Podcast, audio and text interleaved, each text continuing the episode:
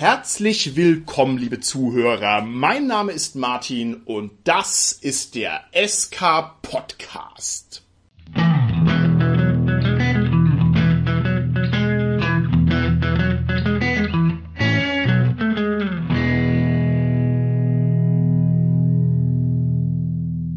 Das Thema der heutigen Folge ist ein hochrelevantes Thema und ich bin ganz erstaunt darüber, dass wir jetzt irgendwie 175 Folgen lang geschafft haben, das zu umschiffen. Das müssen wir auf der Stelle ändern und zwar geht es darum, dass wir uns heute mit der Musik und dem Einsatz von Musik im Rollenspiel beschäftigen werden. Dazu habe ich mir einen wahren Jünger Apolls herausgesucht, jemanden, dem die Musikalität in die Gene eingraviert ist und der mir heute zur Seite stehen wird, um ja sich dem Wunder der Musik auf angemessene Art und Weise zu nähern. Und das ist unser Carsten. Hallo Carsten.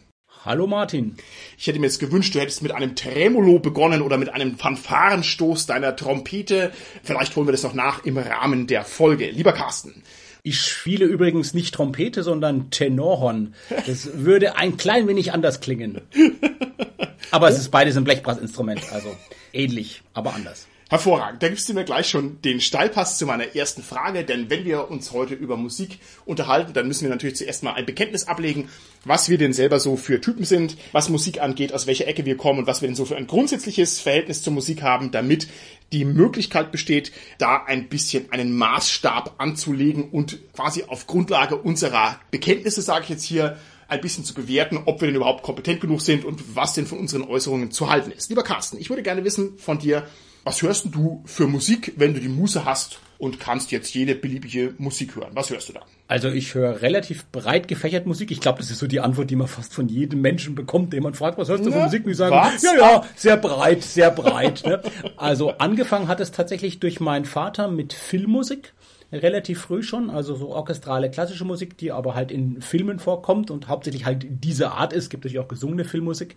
Und da habe ich wirklich durch meinen Vater, der lange als Filmvorführer gearbeitet hat, ganz, ganz, ja, viele Soundtracks und viele gute Filme, die ich wirklich auch immer wieder zu Hause auch die Soundtracks gehört habe und okay. das auch wirklich auch den Kinobesuch schon immer beeinflusst hat. Also wenn ich jetzt heute noch in den Film reingehe, ich achte halt echt sehr auf die Musik. Okay, und gut. Damit hat es für mich angefangen. Dann bin ich so in den Jugendjahren oder oder in den Kinderjugendzeit bin ich in das Jugendblasorchester eingetreten bei uns im kleinen Ort und habe, ich habe es ja gerade schon erwähnt, Tenoren gespielt.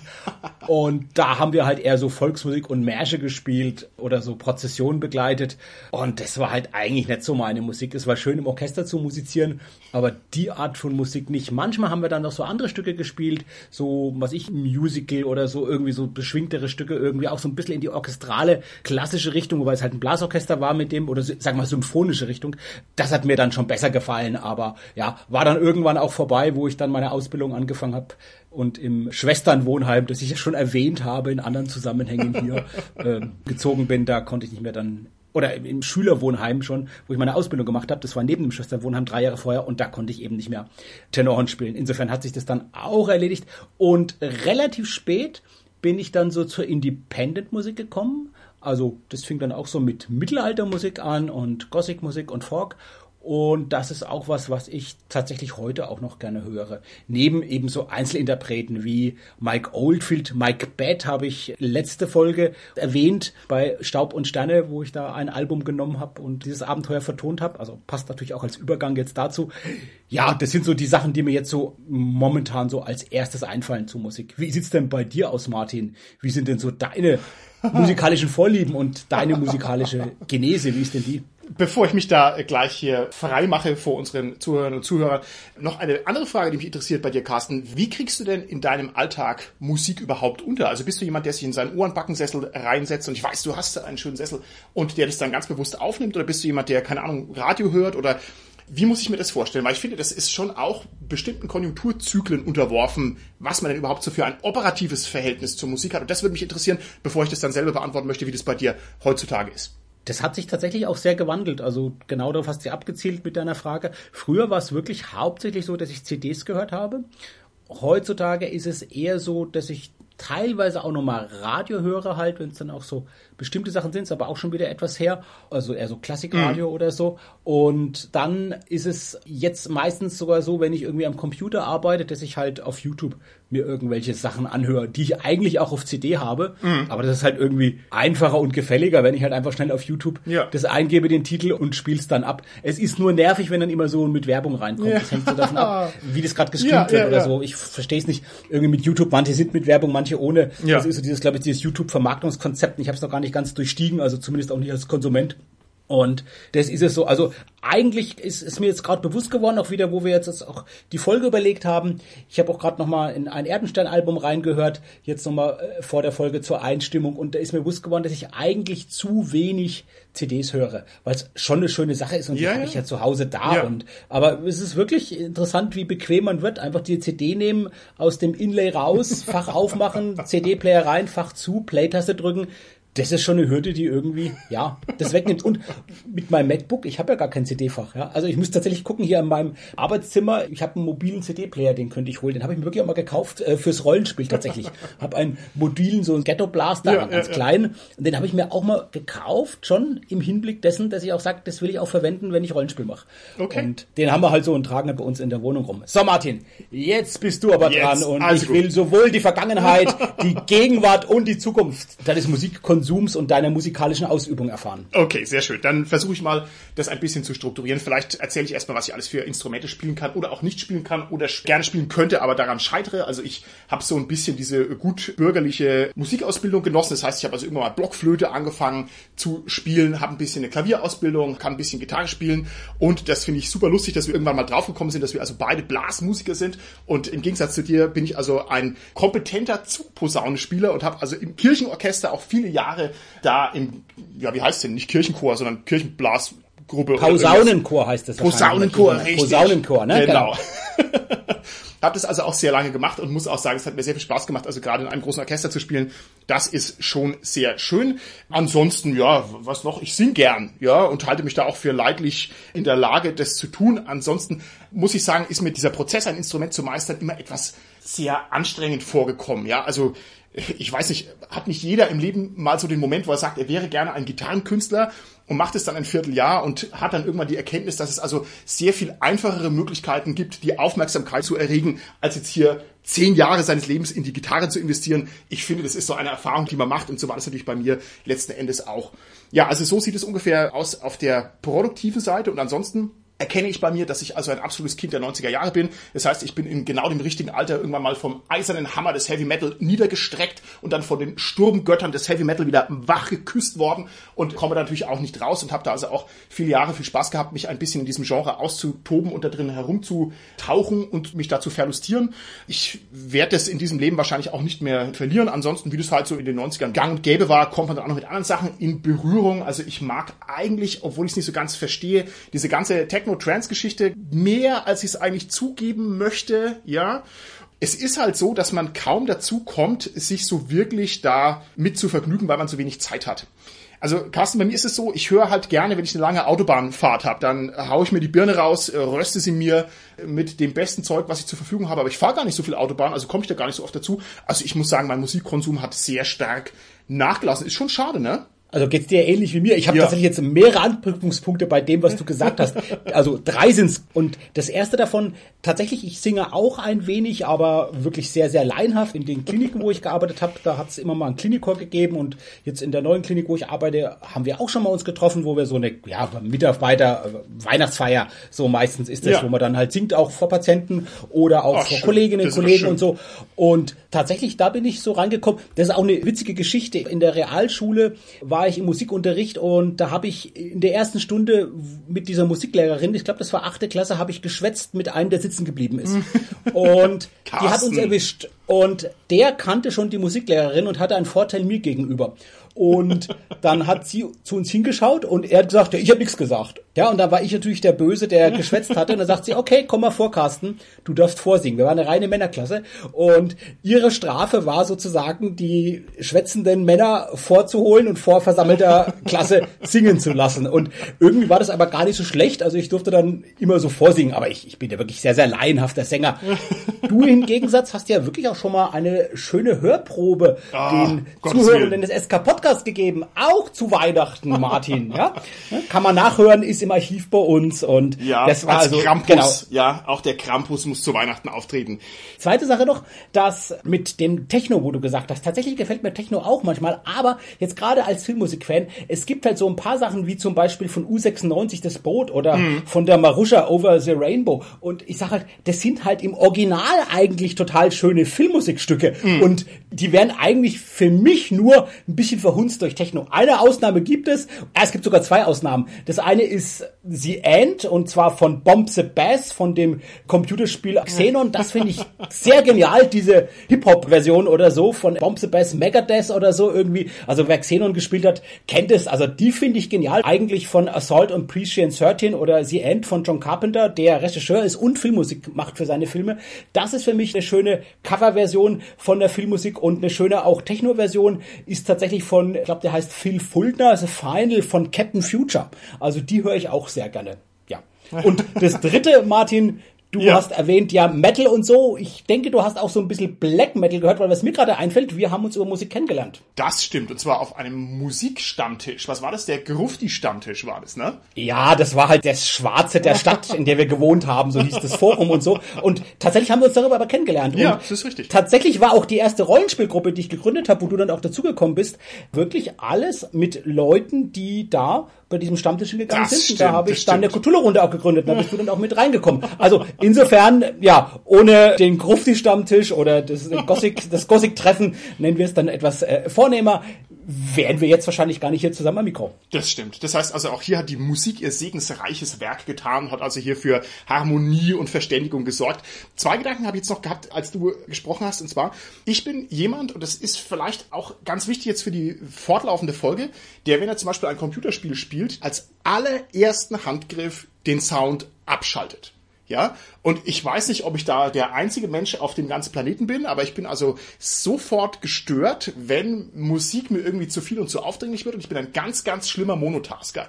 Wie ist es bei dir? Also fühlst du dich belästigt von Musik oder kannst du dich da einfach berieseln lassen bis zum Anschlag? Ich bin jetzt nicht so momentan der große Computerspieler, aber damals so in der 64er Zeit und dann mit Amiga und Atari, ja, da habe ich tatsächlich auch Computerspiele gehört, eben wie das äh, Computerspiele gehört, schöner Versprecher, Computerspiele gespielt, die einen schönen Soundtrack hatten, ja, eben ja. wie das Xenon oder Xenos, ich glaube Xenon hieß das Spiel mit diesem Raumschiff. Wir gucken mal nach, verlinken es ja. Genau. Und da gibt's einen Komponisten, finde ich genial, das ist der Chris Hülsbeck. Und da habe ich mir es irgendwie versäumt, damals die CD zu kaufen. Die ist jetzt schweineteuer, wenn man die versucht, irgendwie ja, zweiter Hand zu bekommen. Und der hat wirklich tolle, tolle Soundtracks gemacht, zum Beispiel zu Turrican. Weiß nicht, ob der der Shooter das Spiel was ja, sagt. Ja, so aber natürlich. Shooter. Das, das ist eine tolle Musik. Klasse, also Turrican und die Musik ist auch super. Also ja, ja, die ist wirklich richtig, richtig gut. Also der Chris Hülsbeck hat super, super Soundtracks gemacht für die Computerspiele. und ja, man müsste heute mal, wie gesagt, wenn ich wieder spiele, auch darauf achten, wie die sind. Die sind sicherlich auch sehr gut. Da fehlt mir einfach so ein bisschen, glaube ich, momentan die Spiel und vor allem dann auch dabei die Hörerfahrung. Ja, ja. Wie geht's dir momentan bei Computerspielen? Ja, wie gesagt, ich mache halt aus. Ne? Also ich spiele mehr, als ich sollte. Ne? Das ist nach wie vor ein großes Hobby für mich. Es hat einen starken meditativen Zug für mich. Also für mich ist es sehr entspannend, aber die Musik interessiert mich überhaupt nicht. Ich mache normalerweise sofort die Musik aus und irgendeinen Podcast oder irgendwas, was ich, eine Vorlesung oder sowas von irgendeiner Uni nebenher an und, und habe dann sozusagen lieber was anderes im Ohr, als mich sozusagen zududeln zu lassen. Ich weiß nicht, warum es so ist, aber es ist so. Einen weiteren Gedanken habe ich noch, und zwar, weil ich nämlich auch darüber geknobelt habe, wieso ich so ein seltsames Verhältnis zur Musik habe. Für mich ist diese Musik ganz oft auch einfach mit der Gesamtstimmung verbunden und die ideale Art und Weise, wie ich Musik genieße, ist, wenn ich nachts um elf auf einem 40.000 Mann Festival auf einem mega fetten Konzert bin dann ist die Musik phänomenal, aber sie ist letztlich nur ein Baustein in einer allgemeinen gelösten und erheiterten Stimmung und grundiert und fundiert es dann eher. Also das ist sozusagen das, wo ich mich am meisten darauf einlassen kann. Aber dann, wie gesagt, in so einem gesamten Rahmen. Wie ist es bei dir? Bist du jemand, der auf Konzerte geht und Konzerte genießen kann? Tatsächlich ist es bei mir relativ spät losgegangen, damit eben der Mittelaltermusik, die ich eher durch Zufall mal irgendwie kennengelernt habe. Da bin ich mit zwei Freundinnen auf das Festival der Spielleute, hieß es. Das war, glaube ich, 1998. Das war irgendeine vom dritten Programm, glaube in Baden-Württemberg, eine Aufzeichnung. Und da haben halt so vier Mittelaltergruppen gespielt und die letzte war dann Corvus Corax, die mit so riesengroßen mmh, Dudelsäcken auf die Bühne gekommen sind oh, und da so einen Krach gemacht haben. Aber der Krach war halt melodisch und es war halt total cool und das war für mich so ein Augenöffner und dann bin ich irgendwie auch dann ja zur Gothic-Musik gekommen und das fand ich halt schon toll. Also dass es da auch so wirklich so Sachen gibt, die jetzt dieser ja symphonisch-orchestralen Musik, die mir ganz gut gefällt, Ja, ja, ja. mitunter sehr nah ist. Es gibt natürlich sehr rockige Sachen, aber was ich Lacrimosa hatte ich zum Beispiel gehört so aus der Gothic-Szene und das ist ja auch so sehr mit Orchester und so und Lacrimisch einige andere. Rosa, ja. Also ja, aber hat mir, es hat mir damals sehr sehr gut gefallen. Ich, ich musste ja auch mal wieder reinhören. Das sind, das sind schöne Sachen gewesen. Das war für mich wirklich dann. Okay. Aber genau. Und, und das war so, das, wo ich in die, die, die Szene gekommen bin. Deine Frage war aber ja mit den Konzerten. Ja. Jetzt gerade Lacrimosa habe ich, glaube ich, nie auf dem Konzert gesehen. Da frage ich mich auch, wie gut es ist, weil natürlich die nicht alles so abspielen können von dem, was sie machen. Aber ich habe viele Mittelaltergruppen, viele Gothic-Gruppen ja gesehen und da war ich, also ich war einmal auf dem WGT natürlich auch, ein paar Mal auf dem Vera Luna und ja, das war schon toll. Also diese Stimmung zu erleben und da auf dem Konzert zu sein und auch so zu Einzelinterpreten. Also bei uns auch in, in Unterfranken sind ja auch natürlich aufgetreten teilweise. Ja, das AKW, äh, ja, gibt's leider nicht mehr. Sehr schöner Kulturort. Da waren auch tolle Konzerte und so. Also wir haben die schon auch bei uns vor der Haustür und auch ein bisschen weiter weg die Konzerte. Also das finde ich sehr schön. Ja. Okay. Und ich bin Also- gerade tatsächlich etwas nostalgisch, weil ich an unsere schöne Cthulhu-Runde, die war wirklich war toll, wo schön, wir ja, da, die also jahrelang Cthulhu und wir hatten ja wirklich in der damaligen Zeit noch, wir hatten einmal die Woche Cthulhu gespielt. Ja. Das hatten wir jahrelang gemacht. Also Ja.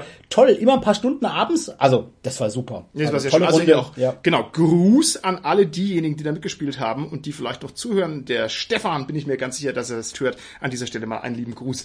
Okay, jetzt muss ich die Folge mal rumreißen, das Ruder hier in die Hand nehmen und mal gucken, dass wir wieder ein bisschen auf dem Rollenspiel-Thema landen, bevor es jetzt hier eine schwelgerische Folge über die Vergangenheit wird.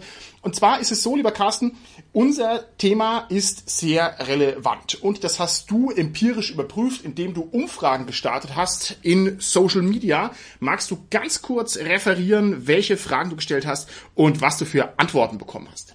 Also ich habe in der Gruppe Rollenspieler auf Facebook gefragt, wie es denn von Seiten der Spielerschaft aussteht, wie die dem Einsatz von Musik durch die Spielleitung eben gegenübersteht.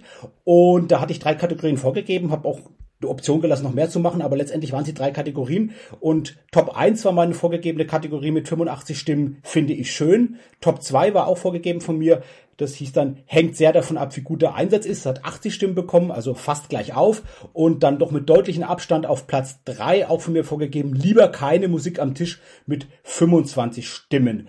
Und ja, dann hat noch jemand absolutes Muss hinzugefügt, das hat dann fünf Stimmen bekommen. Und ja, das waren jetzt so die relevanten Okay, Antworten. Also, wenn man sieht jetzt von Seiten der Spielerschaft, ist es also doch durchaus erwünscht und willkommen, würde ich jetzt so zusammenfassen, Ja, ja, ja, Musik im Rollenspiel zu präsentieren. Und dann habe ich eine zweite Umfrage gemacht in der größeren Gruppe, in der Pen and Paper Rollenspielgruppe auf Facebook. Da habe ich eine Frage gestellt, die ich jetzt an die Spielleitung gestellt habe und habe gefragt, welche Musik verwendet ihr als Spielleitung am häufigsten im Rollenspiel? Habe also auch ein paar Kategorien vorgegeben, habe auch die Möglichkeit gegeben, noch eigene Kategorien hinzuzufügen, auch mehrfach anzukreuzen.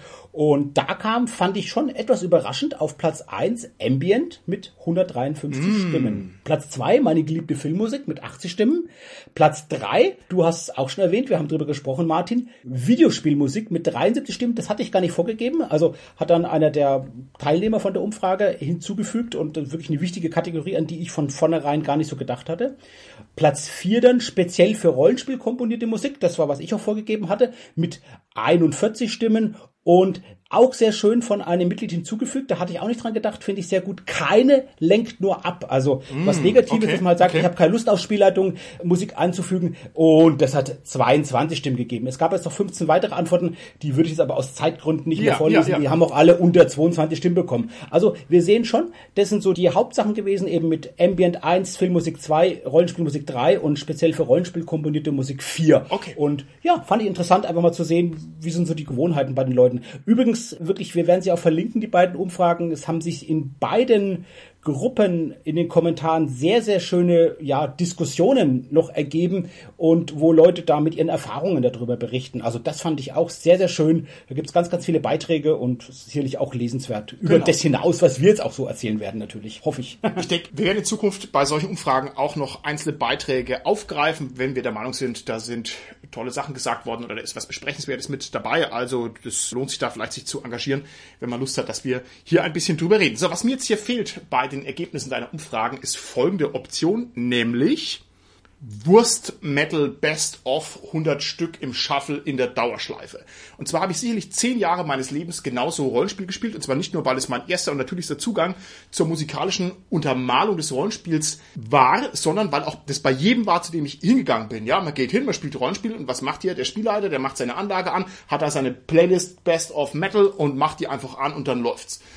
Und ganz im Ernst, also das ist jetzt gar nicht augenzwinkernd gemeint, aber das war über viele Jahre einfach so die grundierende Musik und vielleicht habe ich es zu weit gezogen in meinem persönlichen Leben. Also ich habe also auch noch viele Jahre darüber hinaus das einfach so gemacht. Das heißt, man nimmt einfach irgendeine Musik, die man gerne hört, ne, und lässt sie so im Hintergrund dudeln. Jetzt würde ich gerne von dir mal wissen, jetzt ohne dass wir da sehr ins Detail gehen, lieber Carsten, was sind denn so deine persönlichen Erfahrungswerte? Also wie würden deiner Erfahrung nach, und du kennst jetzt auch schon viele, viele Runden, viele Spielleiter, wie wird denn Musik eingesetzt? Wie erlebst du das? Also es gibt verschiedene Möglichkeiten, das einzusetzen. Man kann es natürlich genauso machen, wie du es jetzt auch gesagt hast, dass man es einfach so im Hintergrund dudeln lässt. Das ist aber, finde ich, nicht die beste Möglichkeit, ja. das einzusetzen. Es ist sicherlich mit die einfachste Möglichkeit. Das kann man dazu sagen, weil die Sachen, die ich jetzt teilweise vorstellen werde und nennen werde, mitunter auch ein wenig mehr Vorbereitung mhm. oder häufig ein wenig mehr Vorbereitung erfordern. Was ich gelesen habe, mal schon sehr früh in einer Diskussion, das war noch in Zeiten von Rollenspielforen, da hat jemand geschrieben, dass sie immer, wenn Schwarze Auge gespielt wird, die haben verschiedene Systeme gespielt, eine bestimmtes Stück hatte als Erkennungsmelodie mhm. so am Anfang für das Rollenspiel. Das fand ich sehr schön. Ja. Also letztendlich ja, was ja Musik überhaupt hat, so eine Verknüpfung, eine klassische Konditionierung letztendlich zwischen der Musik und dann der Stimmung oder in dem Fall zwischen der Musik und dem Rollenspiel und auch der Stimmung, die dann entsteht und die Vorfreude, die dann auch irgendwie einsetzt so davon. Also das fand ich eine schöne Möglichkeit auch, die ja auch eher noch relativ einfach ist. Ja. ja. Eine andere Sache, die ein bisschen schon dann eben mehr Vorbereitung erfordert, ist, wenn ich für bestimmte Szenen bestimmte Musik auswähle, um da die Spannung, die Dramaturgie, die Wirkung dieser Szene zu erhöhen, zu steigern ja, da ist natürlich ganz viel verschiedene Musik möglich. Da hängt es halt wirklich davon ab, das genau zu timen, da einen mhm. richtig guten Einsatz zu machen und das genau in den jeweiligen Szenen zu bringen. Auch wirklich vorher zu gucken, wie lang sind denn die Szenen und wie lang ist denn die Musik? Ich hatte den Tipp, glaube ich, schon mal gegeben. Den habe ich von Ralf Sandfuchs. Das war einer der zwei besten Einsätze von Musik im Rollenspiel, die ich hier erlebt habe. Und das eine war von Ralf Sandfuchs, der in einem seiner eigenen Abenteuer, das ist das Abenteuer Sie haben Ihr Ziel erreicht von Cthulhu Now, ganz spezielle Tracks sich rausgesucht hat, die er da spielt. Da ist tatsächlich auch ein Lied, das da eine ganz besondere Rolle hat, die auch mit dem Abenteuer verbunden ist. Mhm. Und was er so toll gemacht hat, ist, dass er auch mit der Musik letztendlich als Erzählerstimme oder auch als ja NSC gesprochen hat. Und da habe ich wirklich von ihm den Tipp, wir haben uns danach auch dran länger unterhalten, dass man das wirklich üben muss und genau timen muss. Und mhm. wirklich so, das habe ich dann auch schon gemacht, dass man wirklich so das Stück abspielt und guckt und liest den Vorlesetext vor. Haben wir auch schon Folge zu gemacht und geht wirklich zum Vorlesetext, aber spielt die Musik und muss halt wirklich gucken, wie es passt miteinander, mm, ja? Und wie es genau vom Timing her, von der Zeit her passt, ja. Ist ja wahnsinnig, also, wahnsinnig ja, aufwendig. Also Hut genau. Ab vor allen, die das hinkriegen, aber das ist schon die, die ganz große Inszenierungskunst. Aber da stelle ich gerade eine Frage hinterher. Also bei Vorlesetexten mag man das noch eingehen, dass ich das sozusagen einstudiere wie ein Theaterstück und habe dann also auch die perfekte musikalische Untermalung zu meinem poetischen Text vielleicht auch noch. Das ergibt dann ein Gesamtkunstwerk. Wo ich mich immer schwer tue damit und wo ich also auch eigentlich damit scheitere, wenn ich ehrlich bin, ist eine Spielszene musikalisch angemessen zu untermalen. Und zwar, Carsten, du kennst die Filmmusiken, die normalerweise sehr dramatisch sind, ne? die so also schöne Spannungskurve haben und die sehr schön orchestral dann auf ein spannendes Stück zulaufen. Und das harmoniert mit dem Rollenspiel natürlich nicht. Ne? Weil wenn ich sage, jetzt ist ein Kampf, jetzt mache ich immer eine dramatische Kampfmusik, ne? dann geht halt dieses Stück, ja, wie lang wird's gehen? Drei Minuten, vier Minuten. Der Kampf geht aber halt 21 20 Minuten und damit ist da die Katze im Prinzip schon gefreckt, weil dann haut's eben nicht hin und dann ist es manchmal eher eine Bürde. Wie gehst du denn mit diesem Problem um? Oder was sagst du dazu? Entweder nimmst halt nur zum Anfang der Szene, wenn die dann eben länger dauert und hört dann auf damit, mhm. oder macht halt da eine Endlosschleife zwischen den Stücken, aber auch so ein Stück hat ja ganz andere Dramaturgie in sich selbst. Mhm. So ein ja, Stück, ja. das ist ja nicht immer gleich vom Tempo her, von der Lautstärke her und so. Oder man nimmt längere Stücke, die halt doch dazu passen wieder, um das so abzuschätzen. Da habe ich aber, muss ich sagen, auch noch keine optimale Lösung. Bin noch mal gespannt, was vielleicht unsere Zuhörerinnen und Zuhörer sagen. Ja. Vielleicht ein Hinweis zur Filmmusik ich finde, das ist super. Man kann das sehr gut nehmen. Es hat tatsächlich einen Vorteil und einen Nachteil. Also es hat zwei Vorteile. Ja. Der eine Vorteil ist, ich finde, wenn ich jetzt zum Beispiel ein Wüstensetting habe, mhm. wir DSA, die Wüste Kom oder so irgendwas, oder D&D, Dark Sun zum Beispiel, da kann ich ja super gut Filme nehmen, die relativ schön dieses Wüstenthema haben. Und gerade jetzt, wenn ich an einen Film denke, Lawrence von Arabien, mhm. da hat wirklich der Filmmusikkomponist dieses Wüstenthema, der Maurice hat er so gut umgesetzt. Und gerade dieses Thema, wie er diesen Glutofen der Wüste, gibt's also wirklich diese Sonne, wie er das ja, so, ja, ja. also wirklich hörbar macht, wie er diese heißen Sonnenstrahlen hörbar macht in der Musik, ist fantastisch. Und ich finde, darüber kommt man dann auch ganz gut zu Filmmusik, wenn man halt guckt, okay, was ist ein Film, wo spielt er in der Wüste, dann nehme ich halt Musik Musik, die Wüste in ein Wüstenabenteuer und dann passt es eigentlich schon ganz gut. Das ist der eine Vorteil. Der zweite Vorteil, es gibt ja mittlerweile auch schon einen Haufen, ja, die meisten sind lizenziert, vielleicht aber unlizenzierte Rollenspiele, die in Filmwelten spielen.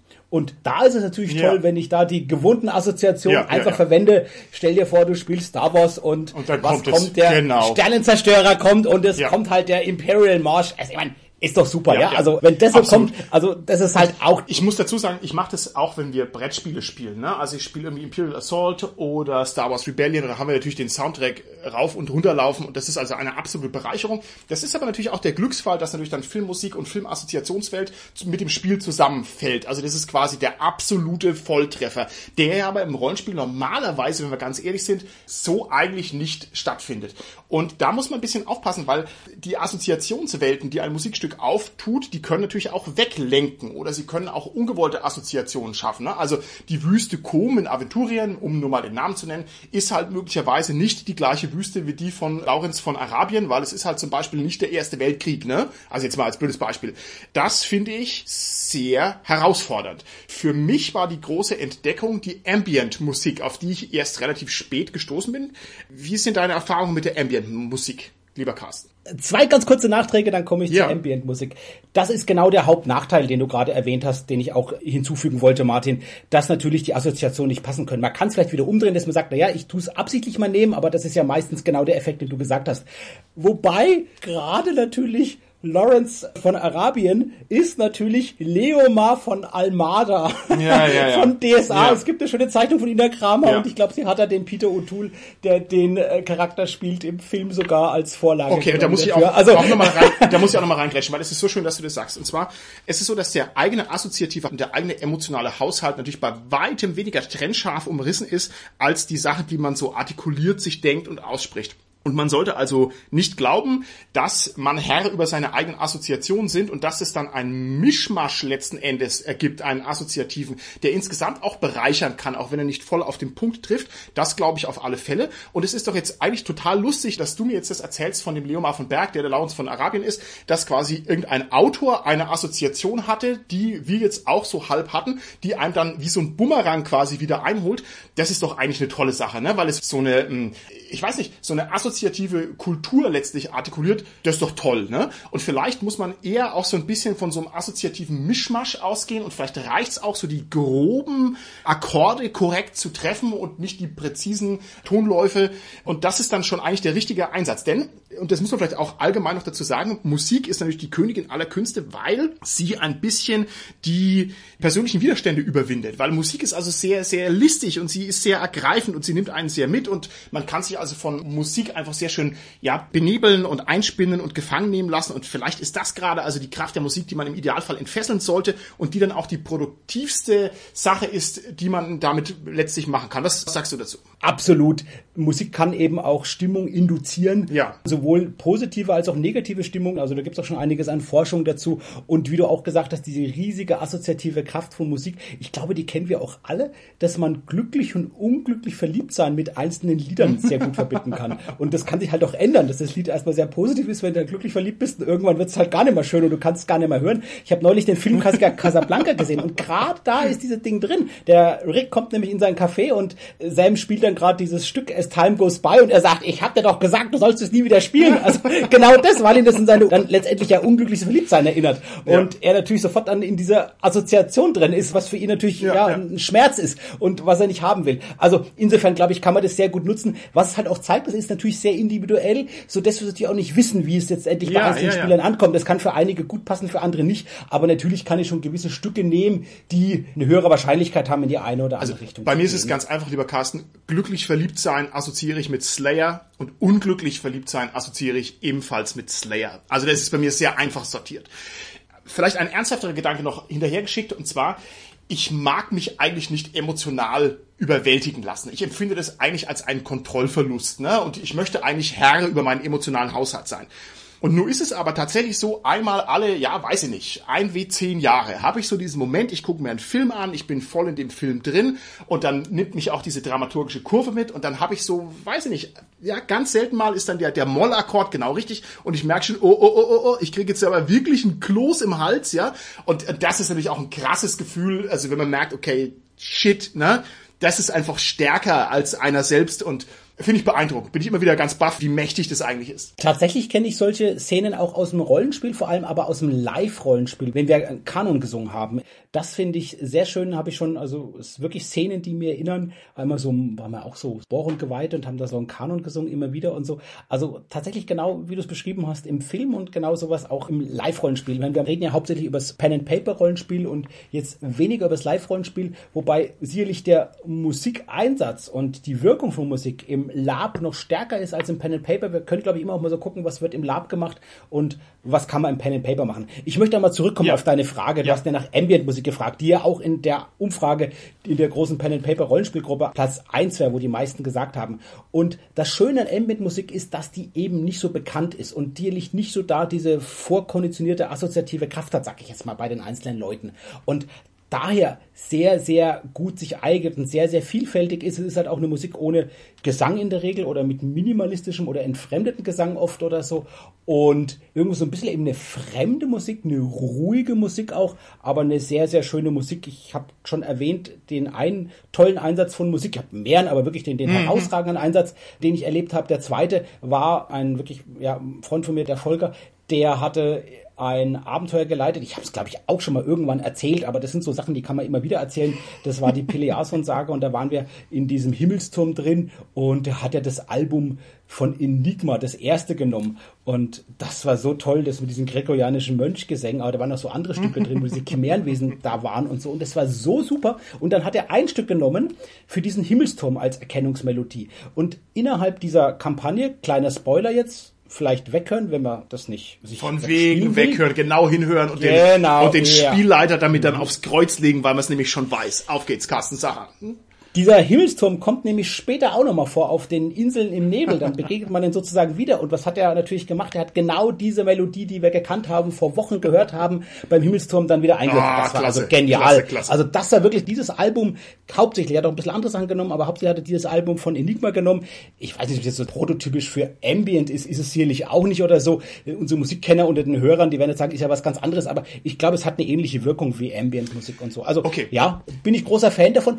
Der Nachteil von Ambient Musik, ich weiß nicht, wie es dir da geht, mhm. Martin, ist für mich, bei Filmmusik weiß ich halt sofort aus meiner Erinnerung heraus, weil ich die halt auch sehr viel höre und weiß, da fallen mir sofort Sachen ein. Also mhm. wenn ich jetzt sage, okay, ich gehe nochmal das Beispiel, ich habe ein Wüstenabenteuer, ich kann dir sofort fünf, sechs Filme sagen, wo ich einen richtig coolen Soundtrack kenne, der dieses Wüstenthema für mich irgendwie so musikalisch umsetzt. Ja. Und bei Ambient-Musik ist es halt schwieriger. Da muss ich halt schon gucken nach bestimmten Alben, aber das ist nicht eine, eine, Musik, die mir so eine Erinnerung bleibt. Also wie kommt man da an die richtige Musik ran? Ich kann halt dann ja. wirklich sagen, okay, ich höre jetzt mal die Alben an. Das sind, glaube ich, so die zwei Sachen. Das eine ist, man so auf Vorrat hört und hört einfach mal diese Musik und macht sich Notizen, ja. sagt, ah, das ist ja gut dafür. Oder man kauft sich halt bestimmte Alben halt schon für bestimmte Sachen. Also gerade in der Cthulhu-Szene, da gibt's einige sehr schöne Musik-CDs, die alle so auch so eher mehr oder minder von verschiedenen Künstlern aus der Ambient-Richtung kommen. Und da kannst du natürlich nichts verkehrt machen, weil das eh so ein Horror-Setting ist und dafür schon kombiniert war und dann nimmst du halt da was genau. irgendwie, ja. Aber natürlich muss es noch da wieder passen, wie wir gesagt haben, nicht einfach nur wieder das nehmen. Also, weil du die Frage stellst, hast, wie kommt man diese Musik ran? Es gibt mittlerweile Musikarchive und jetzt sage ich natürlich den Namen falsch, aber wir verlinken es dann richtig. Ein ganz berühmtes Archiv ist Tabletop Music oder so ähnlich heißt und da kann man genau nach Stimmung und nach Thema sich Ambient-Stücke raussuchen, die also schön im Hintergrund rumschwimmen und die das dann ganz perfekt treffen und da habe ich also gute Erfahrungen gemacht, mir die Sachen da so zusammenzustellen, weil also dieses Problem auf diese Weise gelöst worden ist, auch auf einem sehr hohen handwerklichen, künstlerischen Level. Aber das wird nicht das Einzige sein. Wir müssen eh mal gucken, was wir noch an Linkvorschlägen machen. Also da wird es noch sehr viel geben. Ich würde gerne noch was anderes dazu sagen, und zwar, weil du jetzt sehr geschwärmt hast von einem erfolgreichen Musikeinsatz. Ich möchte einfach mal aus meinem eigenen Erfahrungsschatz ganz kurz drei Sachen an die Oberfläche bringen, wo es bei mir mal ausnehmend gut funktioniert hat und dann auch erklären, warum es bei mir normalerweise nicht so gut funktioniert. Also einmal hatte ich als Inselabenteuer einfach als Ambient-Musik Regenrauschen mir rausgesucht. Und es hat also eigentlich den kompletten Spielabend durch den Regen nur so runtergerauscht und danach haben mir also mehrere Spieler unabhängig voneinander gesagt, das war mega geil, also dieses Regenrauschen. Und jetzt ist es doch lustig, Carsten, weil es ist ja eigentlich nur White Noise, ne? Und wir sind ja irgendwie als Menschen so programmiert, dass wir den White Noise total gut vertragen. Was weiß ich, was es ist, keine Ahnung, 50.000 Jahre im Wald rumrennen und die Blätter rauschen und das haben wir dann in uns drin, dass es irgendwie beruhigend ist oder sowas.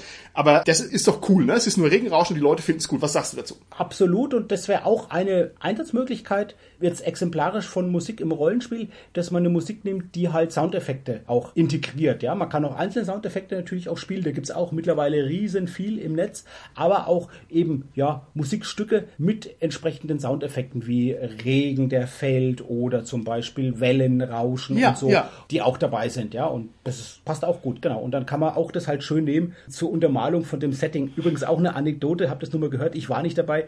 Freunde von mir waren auf einem Piratenlab und das hat auf einer Insel gespielt, aber das war halt in Deutschland irgendwo mitten in der Pampa. Das war natürlich keine Insel. Was hatten die? Die hatten einfach Wellenrauschen die ganze Zeit Ja. gehört aus Ja. dem Radio irgendwie so. Also coole Idee und hat halt so mit Wellenrauschen und Ja. Möwen oder so und sofort hast du so das Gefühl gehabt, du bist da irgendwie auf der. Insel am Meer, obwohl du keine Ahnung im Schwarzwald warst oder so. Und genau das wäre nämlich jetzt meine zweite Geschichte gewesen. Wir hatten auch irgendwie ein Seefahrtsabenteuer und ich hatte mir gedacht, ey, da muss doch dieser Wellenprall dazu, weil es doch einfach so schön wirkt, dieses Wellenrauschen.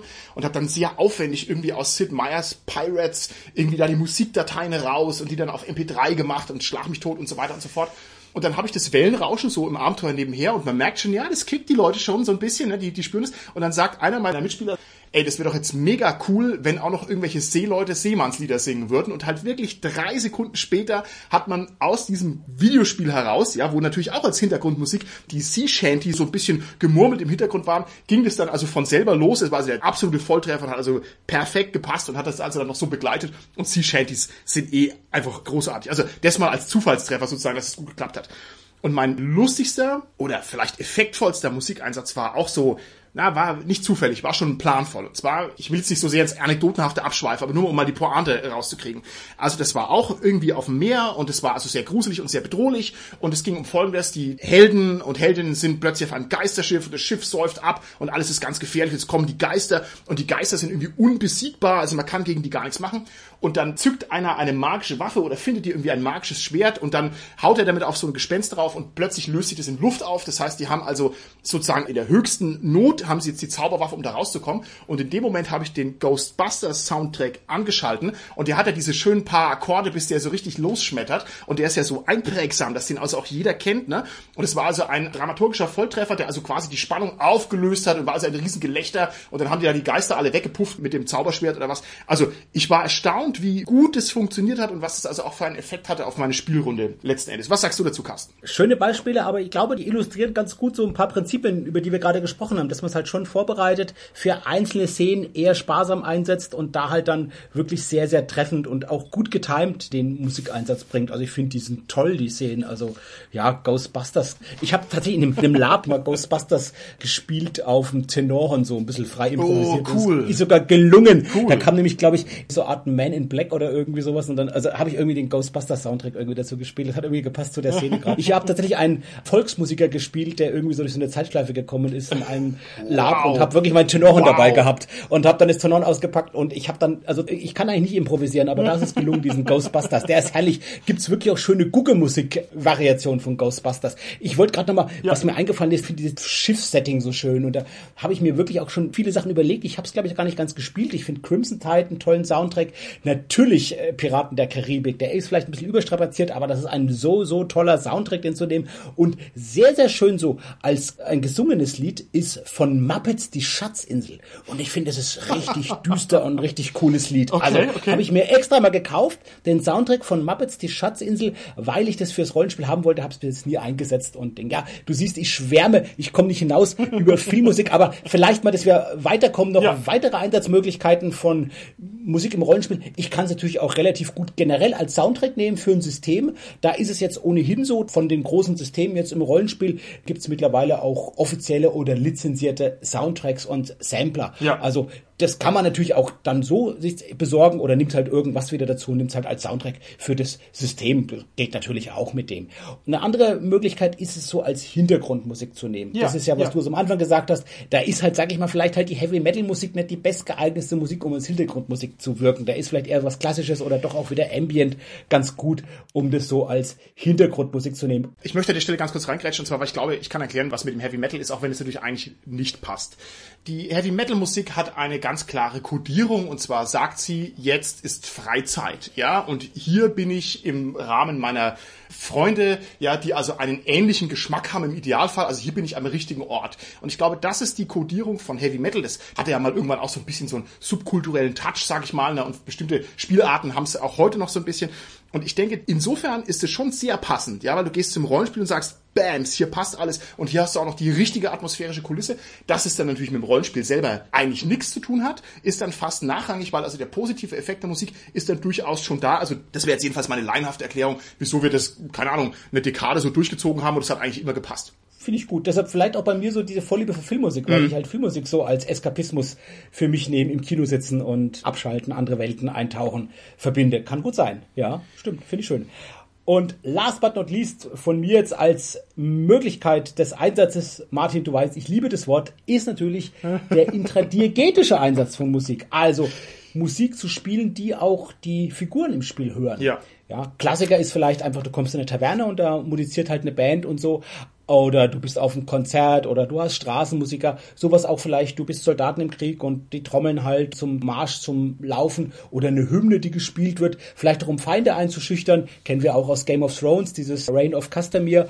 Oder zum Beispiel auch aus Filmen, aber basiert auf einer wahren Begebenheit. Äh, der Alamo, dieses Stück, was da gespielt wird. Ich glaube, das heißt Die Guello. Das haben die wirklich gespielt bei der Belagerung, um die einzuschüchtern. Und dann gibt's auch einen anderen Western, der heißt Rio Bravo, der referenziert dann die Alamo und dann sind die so in einem Sheriff-Office und haben da einen Gefangenen, den sie nicht rauslassen wollen und den seine, ja, der Bruder, glaube ich, mit seiner Gang, die sind halt viel, viel mehr, die belagern dieses Sheriff-Office und wollen den rauspressen sozusagen und sind groß in der Überzahl und was spielen die, um die einzuschüchtern? Die spielen dann auch das Alamo-Stück. Also das finde ich schon schön so. Das sind natürlich auch bestimmte Stücke, die eine bestimmte Wirkung haben, das zu spielen. Und was noch schöner ist, wenn die Charaktere halt selbst irgendwie musizieren oder vielleicht irgendwie musizieren müssen, um irgendwas zu bewirken oder was zu verhindern.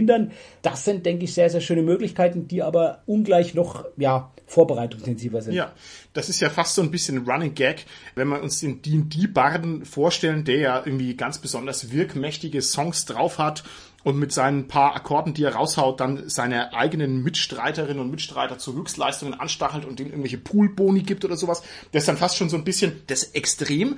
Denn ich finde, wir sind hier schon so ein bisschen in so einem Kontinuum, in so einem Phasenraum zwischen zwei Extremen. Und zwar, für wen ist denn jetzt die Musik da oder in welcher Welt spielt sich denn jetzt eigentlich die Musik ab? Ist sie intradiegetisch? Hat sie was mit dem Abenteuer zu tun? Hat sie was mit den Figuren zu tun?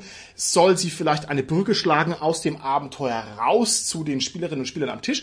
Oder ist die Musik eher was, was die Spieler abholt, was die quasi in ihre eigene Erfahrungswelt mitnimmt und wirkt die vielleicht eher so ein bisschen von außen ins Spiel hinein? Also, keine Ahnung, die Spielerinnen und Spieler hören dramatische Musik und es führt dann eben dazu, dass also auch die Figuren sozusagen sich jetzt in einem dramatischen Setup befinden. Also dieses Bottom-up und Top-down sind schon so die beiden Vektoren, finde ich, die viele Möglichkeiten auftun, wie man sie denn jetzt konkret nutzt. Wenn du dich jetzt entscheiden müsstest, lieber Carsten, wenn wir jetzt hier so eine Mini-Thesentime machen, nur mal spaßeshalber, und du müsstest dich entscheiden, ob du jetzt lieber beim Rollenspiel eine Musik hörst, die dir gut gefällt, also 90er Jahre Disco-Klassiker, weil sie einfach geil sind, ja, und die findest du jetzt hier in dem fiktiven Beispiel einfach super und dir würde es Spaß machen, das zu hören, oder würdest du lieber pure intradiegetische Musik hören, auch wenn die vielleicht katastrophal ist. Ne? Ich meine, was weißt du denn, wie Keltenmusik damals war? Das kann ja sein, dass es grauenvoll ist, ja, nervt und stört und monoton ist und schlimm ist, ja, aber es würde halt passen. Also wenn du dich jetzt entscheiden musst, was ist denn die bessere Variante? Also da würde ich ersteres nehmen, aber ich würde es versuchen mit dem zweiten zu verbinden. Also ich ah, könnte sagen, ich zum Beispiel Vampire, die Maskerade in den 90ern und sind halt irgendwo in der Disco und hören jetzt gerade diese Musik. Also ja, dann ja. wird's ja passen und dann wäre es, glaube ich, schon schön ich glaube, wie du gesagt hast, deine ja sehr berechtigten Fragen, für wen ist es denn nun? Es ist, glaube ich, natürlich für beide, es überwiegt mal das eine für das andere. Im Idealfall kann man diese Frage vielleicht aber gar nicht so genau beantworten und das ja. verschmilzt so miteinander. Das finde ich sehr schön. Es gibt ja tatsächlich auch so ein paar Anekdoten. Es gibt ja auch ja reale Musikerinnen und Musiker, die halt auch in Rollenspielabenteuern vorkommen. Oh, also ja. zum Beispiel Saltatio Mortis hat, glaube ich, Anton Weste zwei, drei Abenteuer geschrieben, die drin vorkommen. Auch es gibt ein DS-Abenteuer Abenteuer ist dann auch etwas kritisiert worden. Da kommt eine sogenannte Familie Kalei vor. Ähm, ja, mehr sage ich dazu nicht.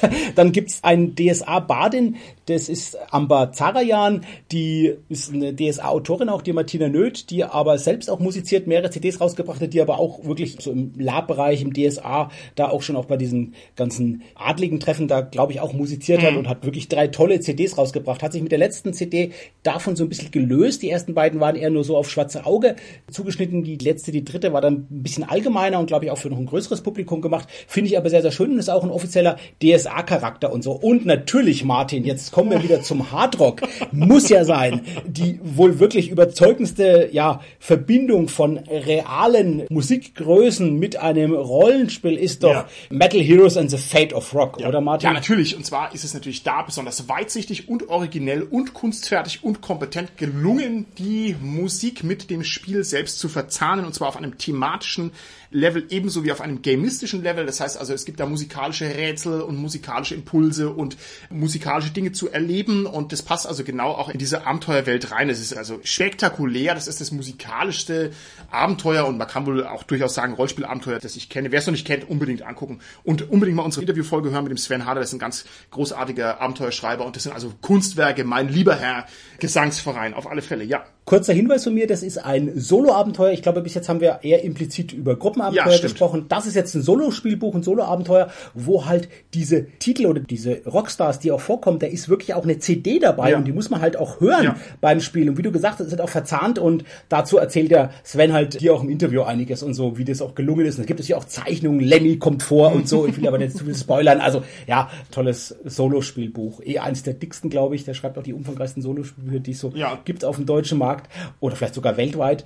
Und ja, also da wirklich diese Mega-Verzahnung mit dem. Und er erzählt auch im Rollenspiel, wie er wirklich auch die Lizenzen bekommen hat ja, ja. von diesen Gruppen, dass er auch die CD dabei legen kann und so. Ist ja auch nicht so einfach. Also die Hürden hat er auch noch auf sich genommen und die tatsächlich auch als Charaktere irgendwie so vorkommen und so. Das Ganze, man spielt, glaube ich, Roadies, oder? Was spielt man im Ding? Ja, eine Band spielt man, glaube ich, oder die, Band, die genau. aufsteigen möchte und die, die Welt der Konzerte erobern möchte. So, ja. jetzt erzähle ich noch eine ganz kurze Anekdote, und zwar auf folgender Grundlage. Der Sven Harder, dem gelingt es hier, die vierte Wand zu durchstoßen und also dieses Abenteuer zu entgrenzen, dieses Rollenspielabenteuer ins Musikalische hinein. Und ich bin also Depp und Trottel genug, dass mir das ebenfalls gelingt, aber auf eine sehr absurde Art und Weise. Und ich möchte, dass also jetzt jeder schon mal Luft holt, um mich zu verlachen, weil ich nämlich Folgendes gemacht habe.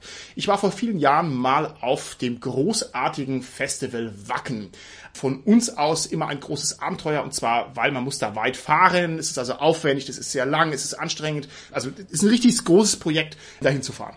Und zu der damaligen Zeit war ich aktiv in einem Internetforum, in einem Rollspielforum und hatte also mit einigen Foristen ausgemacht, die da ebenfalls sind, dass wir uns da treffen. Nun ist aber Wacken eben in der Größenordnung, ich weiß nicht, 70.000 Leute, also es ist halt wie eine Stadt, die da ist, ne? Und man kann sich da nicht gut treffen und wir hatten also als Gag ausgemacht, ich nehme eine Flagge mit, wehe die und befinde mich in einem bestimmten Planquadrat dieses riesengroßen Geländes und werde dann quasi gesehen und da treffen wir uns dann zu irgendeiner Uhrzeit und dann sehen wir uns da und weiß ich nicht, äh, trinken eine Limonade und so weiter und, ne? Also so war jedenfalls der Plan.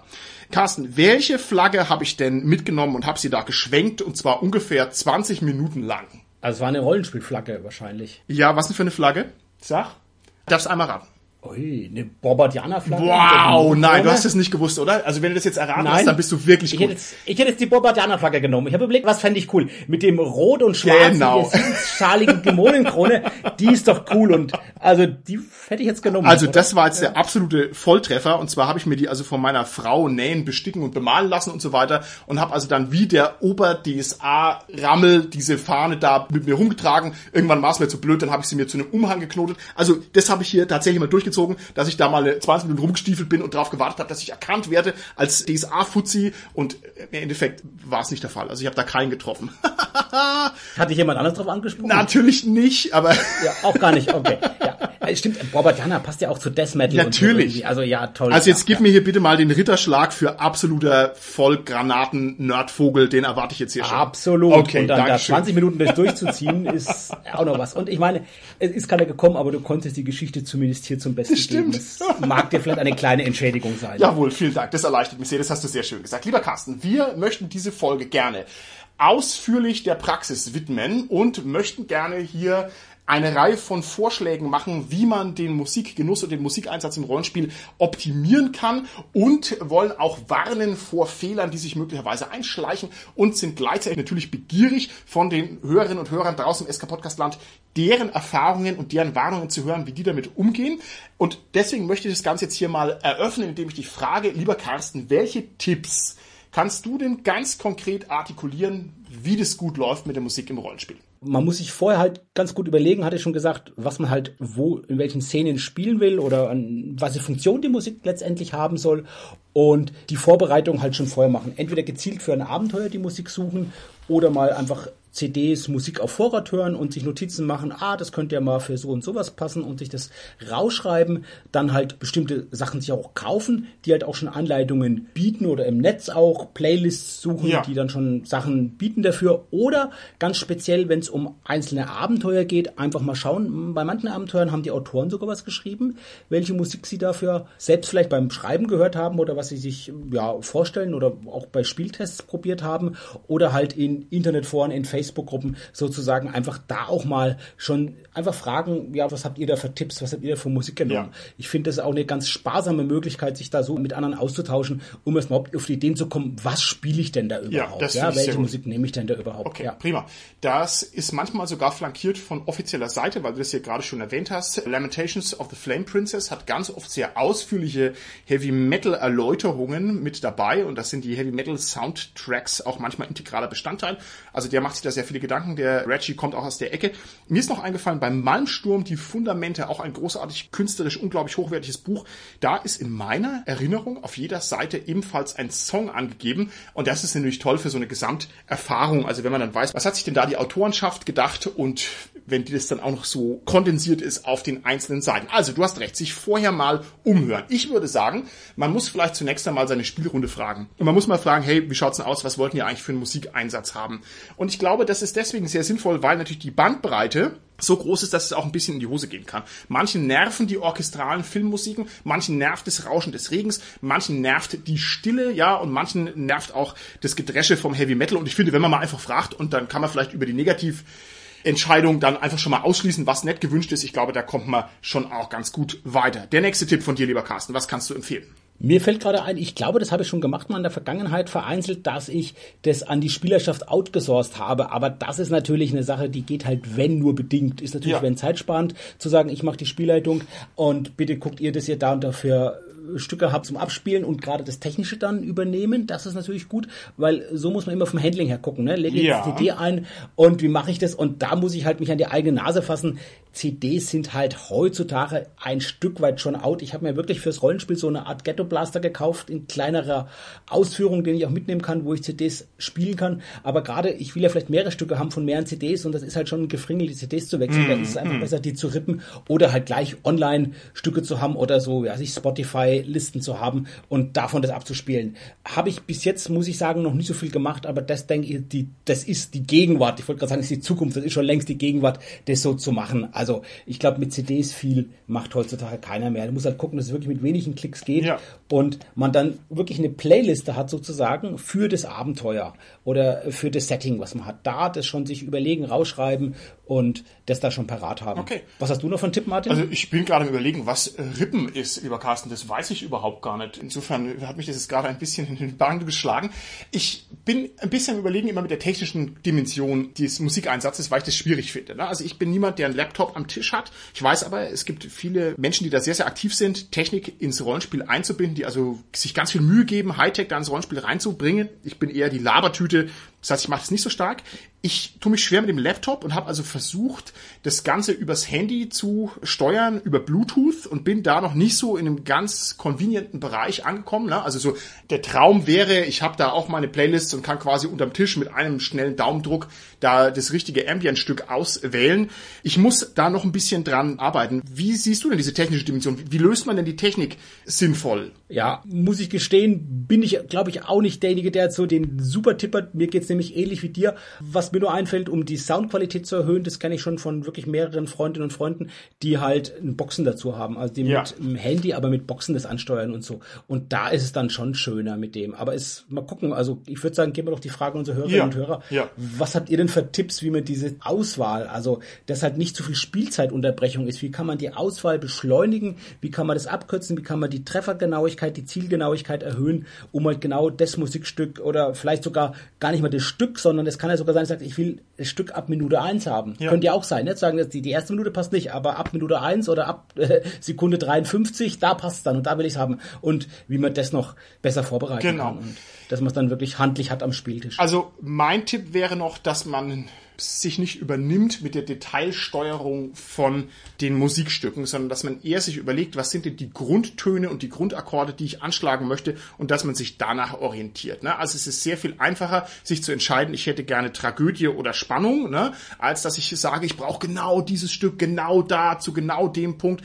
Und ich glaube, man macht es sich also leichter, wenn man da sozusagen einen höheren Abstraktionslevel ansteuert. Also wir haben ja schon eine ganze Menge positive Tipps gesagt, auch schon von Anfang der Folge, wie diesen Tipp von Ralf Sandfuchs, dass man im Sprechen sich übt und das genau einspricht. Oder auch Musik als Intro-Musik nimmt, wie wir es jetzt zum Beispiel natürlich auf dem SK Podcast können. Ja. Ja. Mit Pop Goes the Weasel natürlich. Ja, also Moment, Moment. Auch, klar, Moment, das das heißt hört. Top Goes Wild, das heißt doch, äh, Heska Podcast, so habe ich das komponiert. Ja, genau, genau. Also natürlich, natürlich heißt das so. Genau. Mittlerweile heißt es so. Und ich glaube, jeder, der das Stück hört, denkt hoffentlich heutzutage an den SK Podcast. Genau. Aber wir haben, wie gesagt, jetzt schon eine ganze, ganze Menge und eine ganze, ganze Reihe an Einsatzmöglichkeiten und an Tipps, wie man es dann vielleicht jetzt gut machen kann. Was fällt dir denn so ein, Martin, an Möglichkeiten, wie man es schlecht Ja. machen kann? Weil die Frage ist immer berechtigt. Ja. Die tut einem zu anderen Erkenntnissen bringen, als wenn ich immer nur nach dem Positiven Ja. frage. Also, was kann ich denn tun, um schlecht zu machen? Okay. Was kannst du denn machen, um es möglichst gut schlecht zu machen? Okay. Den Einsatz von Musik am okay, ich, bin, Rollenspieltisch. ich, ich dreht's mir den, den Kopf um vor lauter doppelten Verneinungen. Was man vermeiden sollte, ist wahrscheinlich die wahre und einfache Variante der Frage. In meinen Augen sollte man vermeiden, zu dominanten Gesang als Musik zu haben. Und zwar deshalb, Rollenspiel ist ein Sprechspiel. Das ist eine These, die würde ich hier bis zum Äußersten vertreten. Und wenn die Maschine spricht, dann spreche nicht ich. Und meine Spielerinnen und Spieler am Tisch sprechen auch nicht. Oder das stört oder das lenkt ab. Das ist also ein völlig falscher Akzent.